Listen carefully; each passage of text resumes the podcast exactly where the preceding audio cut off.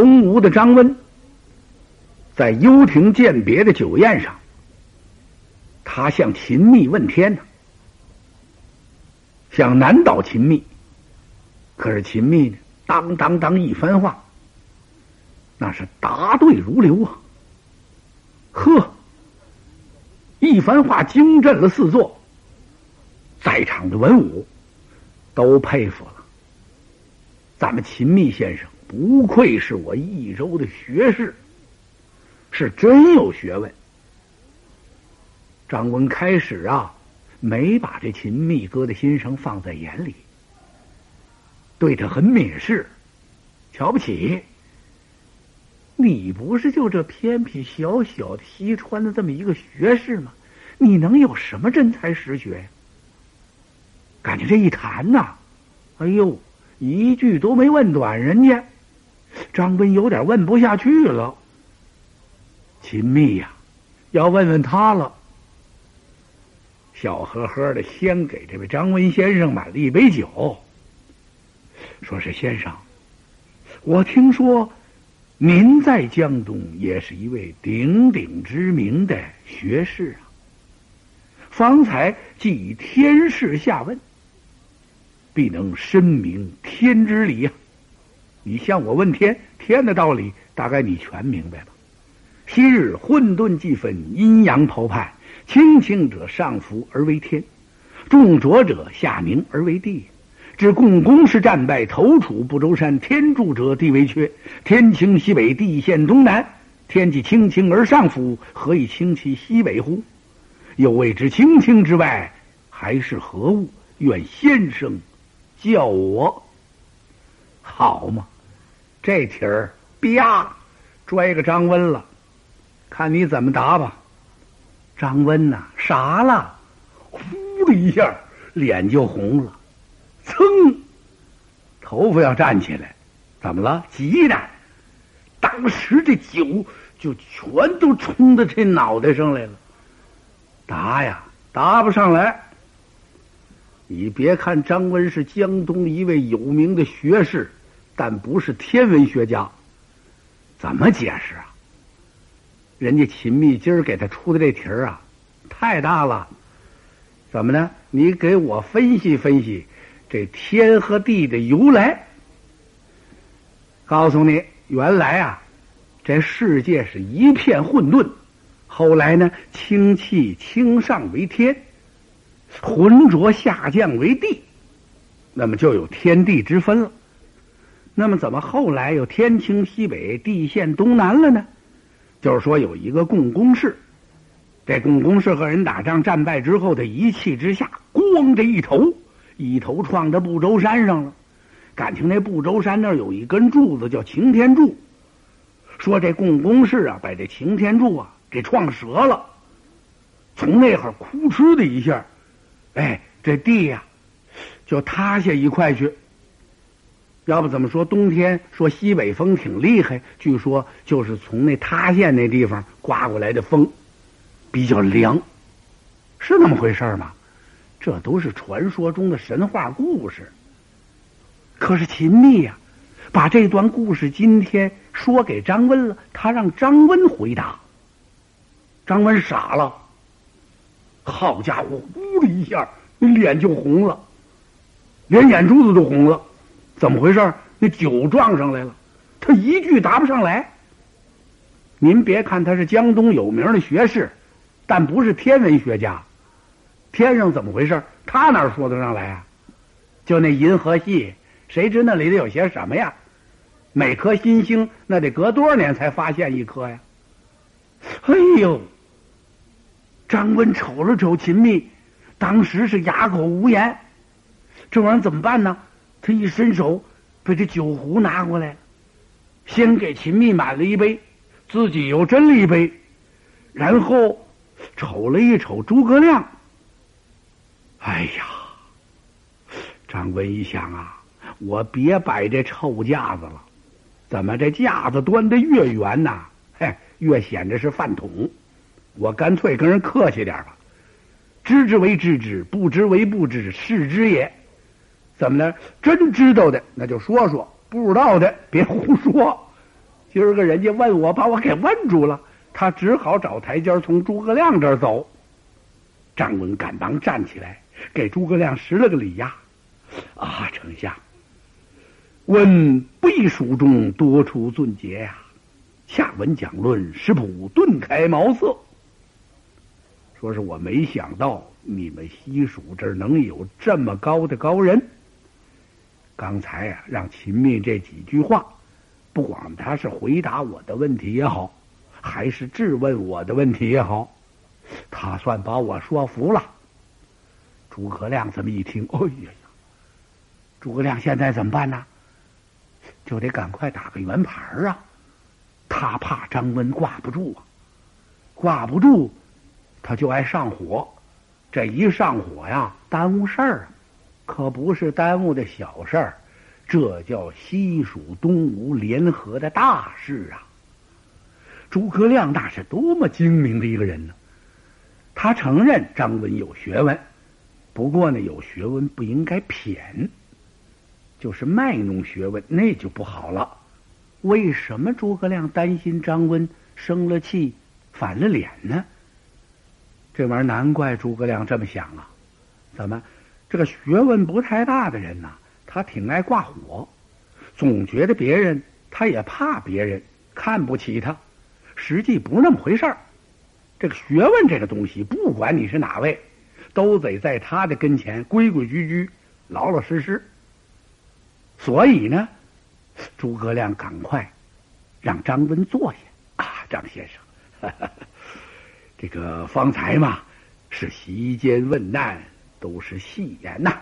就是说，你们两位说了几句笑话。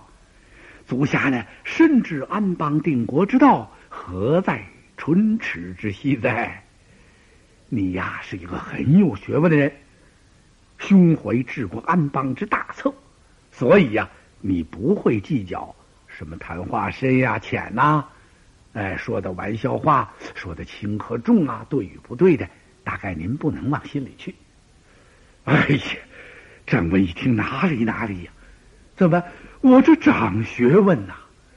此次西蜀，我不虚此行。这趟我没白来，我算会着高人了。哎，张文这么一客气呢，招来的是什么呀？哎呦，众文武对他是更加尊敬。啊，这个给满酒，那个给不菜。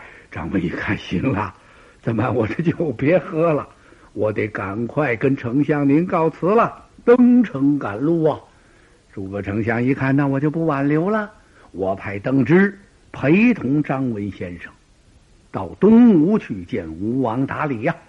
你瞧这客气，合着呀是这张温陪着邓芝到了西川，邓芝呢又从西川。把这位张温给陪回来了。一到江东啊，张温安排好了邓芝之后，连夜来见吴王孙权呐。嘿呦，他是倍称刘禅之德，夸这位幼主刘禅呐好，呵，他对您可崇敬了。不但夸刘禅，还夸这位诸葛亮。看来呀，这是据我看，大王。诸葛丞相对咱江东的感情可太深了，简直的张口闭口就称颂大王您的功德。他一直在想念您，就是西蜀事务多忙，不然呐，他做了丞相之后，多次都想来江东看望您。这么说得了，张温呐是捡着那好话说，把所有的好话几乎都说了，他算完成任务了。没辜负诸葛亮的重托呀，让他多进美言，善言说之嘛。他真说的全都是善言的，中心意思呢？中心意思就是西蜀和江东永结盟好，这回咱再也不能破裂了，说什么也不能翻脸了。我们的友谊得像是磐石那样坚固，像青松那样长青。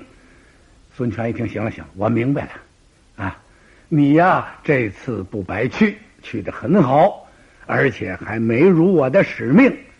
呃，明天我要见见这位邓芝先生啊。张温一听，大王您怎么见呢？还给人摆一油顶啊？那不行了，那个人家西蜀见我时候是这么这么这么这么回事您呢，您得平等相待。您见人家时候，别再耷拉着那帘子了，回头摆那么些武士。嗨，孙权一听，那我干什么呀？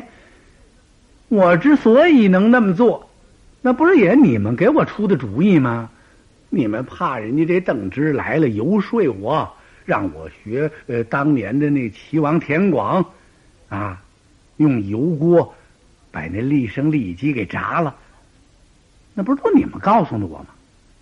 今儿人家邓芝，人家西蜀待你那么好，那那我还能那么贱吗？我也摆酒，您光摆酒不行，您也得吹吹打打。孙权一听，光吹吹打打呀。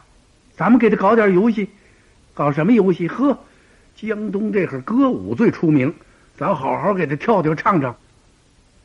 孙权呢，派自己的金车，干嘛呀？到驿馆把邓芝先生接来。这次来可非同第一次了，你看去吧，由驿馆开始，一直到孙权的宫廷。你连一个带刀剑的士兵都看不到。敢来到这儿之后，孙权呐，站在门口那儿接着呢。你看这礼重不重？跟邓芝手挽手入了席，啊，在酒席宴前是饮酒谈心。孙权就问邓芝了：“邓芝先生，如果说我吴蜀二国同心灭魏。”得天下太平，二主分治，岂不乐乎啊？孙权说：“这什么意思啊？就是说咱们呐要好好的合作。你我两国结盟之后，咱把北魏曹丕这么一灭，这天下不就咱们的了吗？随之呢，我就可以和你家万岁刘禅，平分天下。那时候你说。”咱们得多高兴啊！邓芝一听什么？二主分治，岂不乐乎？嗯，大王，那不行啊！啊！孙权一听不行，怎么见得呢？邓芝一笑：“大王，您想啊，天无二日，民无二王。说天呐，没有俩太阳，只有一个；一国的国君呢，也是只有一位。”没听说轮流坐庄，一礼拜换一个的。如灭魏之后，魏是天命所归何人呐？但为君者要各修其德，为臣者各尽其忠，则战争方息耳。听人家邓芝，多有才学，这话说的是句句中听啊。怎么呢？说咱们把曹丕打灭了之后，也不见得这天命。归谁？那就是说，到底谁做国君呢？做了国君又怎么样呢？那就看你们这为国君的这个德行修的怎么样。哎，为君者得修其德呀。那么这些当臣宰的呢？哎，就要各尽其职，各尽其忠。这样啊，老百姓才能够安定，才能乐福。所以这个战争呢，也就熄灭了。嗯。孙权点头称赞，仰面大笑，哈哈哈哈！嗯，他看着邓芝啊，打心里头钦佩。君之诚款，乃如是也。邓芝，你很好啊，怎么？你说了真心话，你这个人很诚实，称得起是一位诚实的君子。这顿酒喝的畅快。喝得孙权大醉，高兴了吗？酒醒之后，孙权吩咐一定要挽留邓芝先生在这儿多住几日。邓芝啊，很知趣，呃，完成了自己的使命，就不在人家这儿耽搁了，向孙权告辞。孙权呢，那不用问了，呃，又是送一些礼品给西蜀，就把这邓芝先生送还西川。从此，吴蜀两家结好啊。这回这通好可是真的了，比过去更加巩固了。过去的孙刘两家联盟呢，哎，有真有假呀。那段坎坷之路算是过来了，这回呢是真心结好了。吴蜀这一通好啊，把北魏的魏文帝曹丕给气坏了。曹丕一听什么？哦，吴蜀联盟了，干嘛呀？这甭问呢，是要对付我呀。起码你们也是图谋不轨，难道说想要谋反吗？也难怪曹丕这么想啊！怎么，他呢是代替了汉献帝，推倒汉献帝，他坐在那个皇位上了，那么他就认为他是帝的八百的真正的正统，我是真皇上，别人如果。要有这想法，那都是造反。你别看西蜀的那个刘备继承汉统，什么昭烈皇帝，他做了保卫了，我呀不予承认。东吴的孙权那更甭说了，他曾经在我面前称过臣，我封赏过他。你们今天联盟了，不用问，准是安心不善。我得和我的文武商量商量。曹丕大聚文武，他就把这事情和他的文武说了。曹丕有个想法，什么想法？说我马上要整顿军马，兵伐江东，先灭孙权，再灭西蜀。不知各位卿家意下如何呀？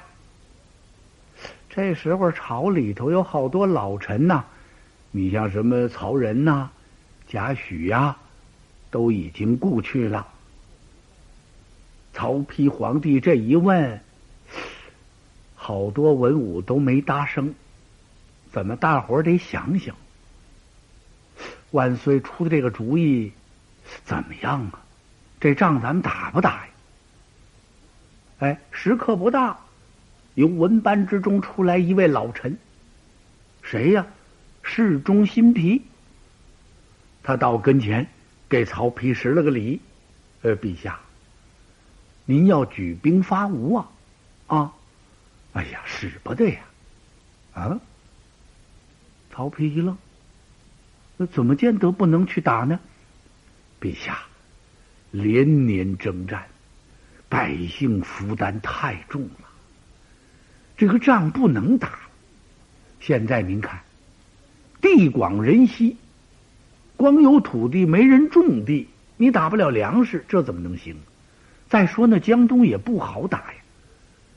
记得先帝在位的时候，他提的就是魏武帝曹操啊，曾经数次统帅精兵侵伐东吴，也没打胜，几次也没打成功。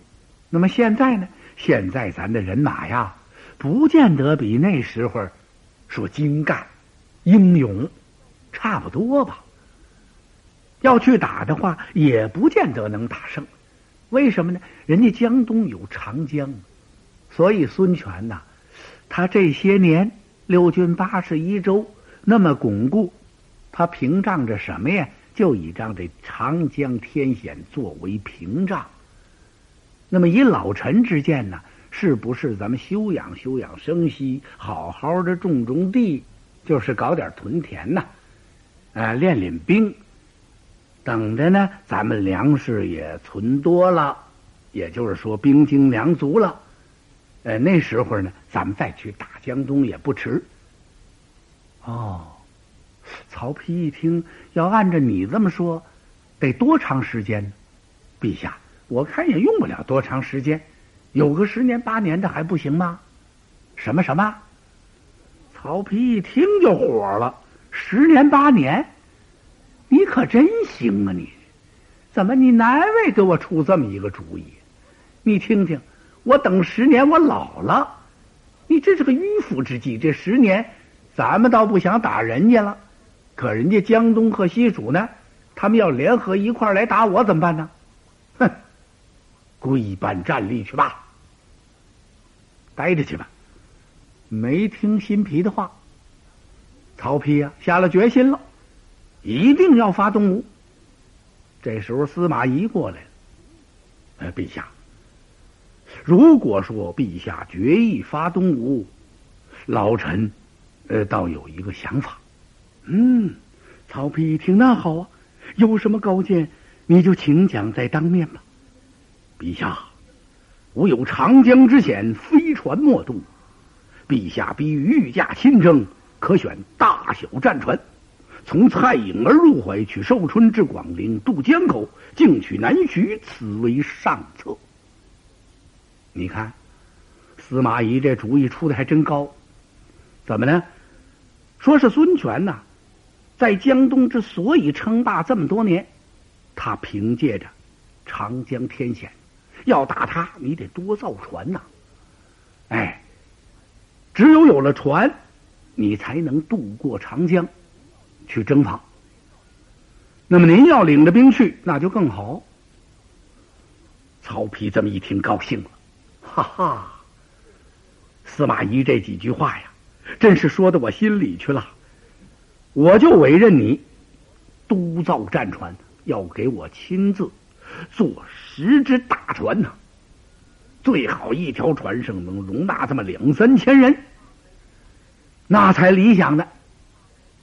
司马懿就明白了，我要给您亲手造十只龙凤战舟啊！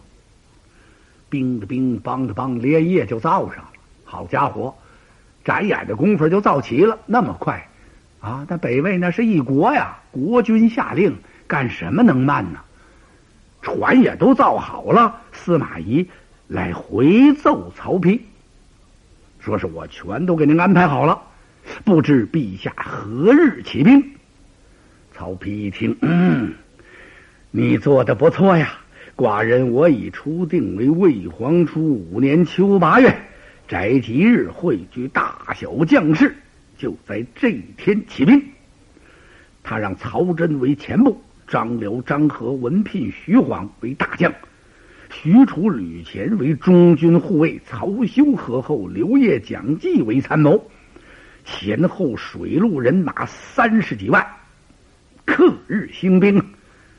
拜司马懿为尚书仆役，留在许昌，凡国政大事，并接听司马懿决断。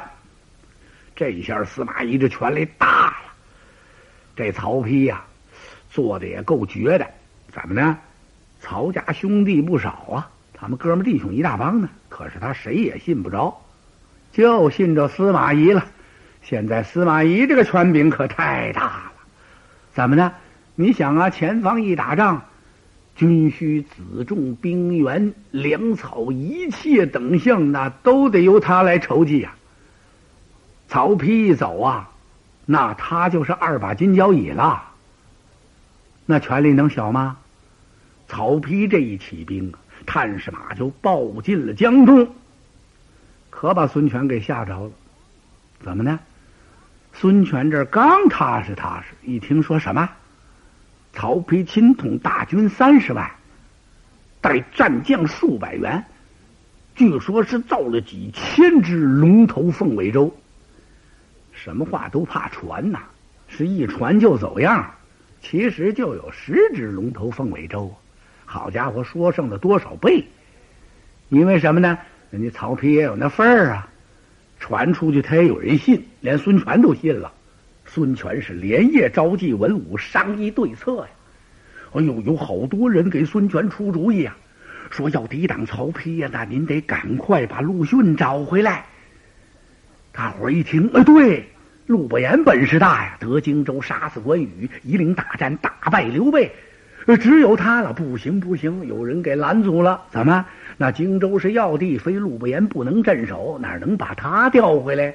怎么办呢？现在咱不是和西蜀联合了吗？您赶快写封书信给诸葛亮丞相啊，让他派兵助咱们一臂之力。这儿咱们再想主意抵挡曹丕。嗯，孙权一听是个办法，连夜写封书信向诸葛亮求援呐。把这信发走之后，那么这儿谁能去拒曹丕呀？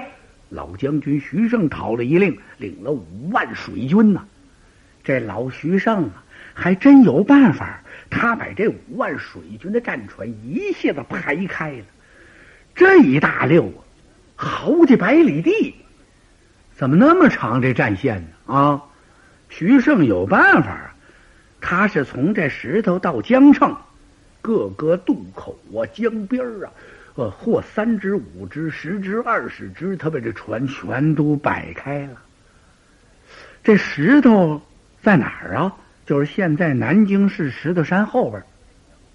那么这江城呢？江城属丹阳郡，那是一个县，可不是好几百里地吗？哎呦，曹丕得到禀报之后，说是怎么着？江东派徐盛前来拒敌。我看看这徐盛是干什么的？他亲自来到水船的船头。手的莲蓬往对面这么一看，哦，就这支小小的船队啊！行了，明日一战，我呀就叫他当时败北。今天咱们是饱餐战饭。随着这一声令下，各军校就分头安排准备去了。吃完了晚饭之后啊，有人来禀报曹丕说打不了了，怎么了？这天下起大雾来了！哎呦，这雾这个大呀，伸手难见五指，对面根本看不见人。曹丕一想，那就等一等吧，云消雾散时候再打吧。你这雾气昭昭的，怎么打呀？这雾是整下了一夜，第二天呐，到辰时是暮下九点来钟吧，这雾才渐散。这回可以打了吧？更打不了了。探视马跑来飞报啊，说陛下呀，不知道因为什么，这一夜之功，江东那儿出现了无数座水城。什么什么？曹丕这么一听，胡说！一宿的功夫，怎么能出现水城呢？待寡人亲自来看。他一扶肋下佩剑，由舱里就出来了好多文武，在左右相陪。曹丕站在船头这儿，举目这么一看呐，呀，俩腿一软，差点坐在船板上。怎么回事？这探报报的一点都不错呀！这么一夜之功，就在对面江东的这战船上出现这么多的水城了。哎呀，城头布满了军兵啊，手持刀枪剑戟，借着阳光这么一照，是绕眼夺神，那真是凛凛威风，腾腾煞气。也不知道人家这阵势是怎么摆的。还不光是这么一座水城，好像是水城套水城啊，就像从远处啊看一幅淡水墨画一样。哎呦，你不看则已，越看越像啊！这可真应了那句俗话：兵层层，甲层层，刀枪似麦穗，剑戟如麻林了。这兵也数不过数来了。哎呀，真是冰似冰山，将似将海呀！可惜那年头没有电子计算机呀，有也不好使了。你就在这嘣嘣嘣连摁三天，也算不出个准数目来。孙权这是派来多少兵啊？哎呀！曹丕看着看着，这俩腿这么一软，他差点坐在这大船上。就在这时啊，一阵狂风吹过，呜！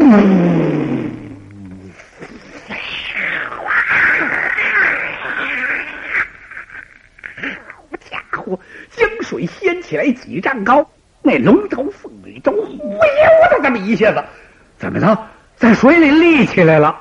那能受得了？文武百官滚的滚，爬的爬呀！曹丕大叫一声，翻身栽倒在船头。